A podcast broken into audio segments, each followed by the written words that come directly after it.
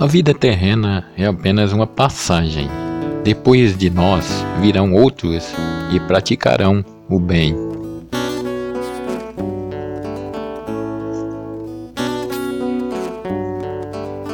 Na oração, obtemos e acumulamos graças.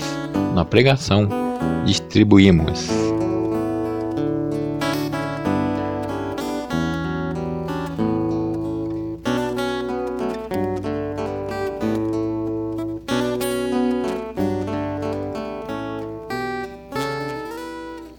Seja Deus adorado, seja entre nós amado.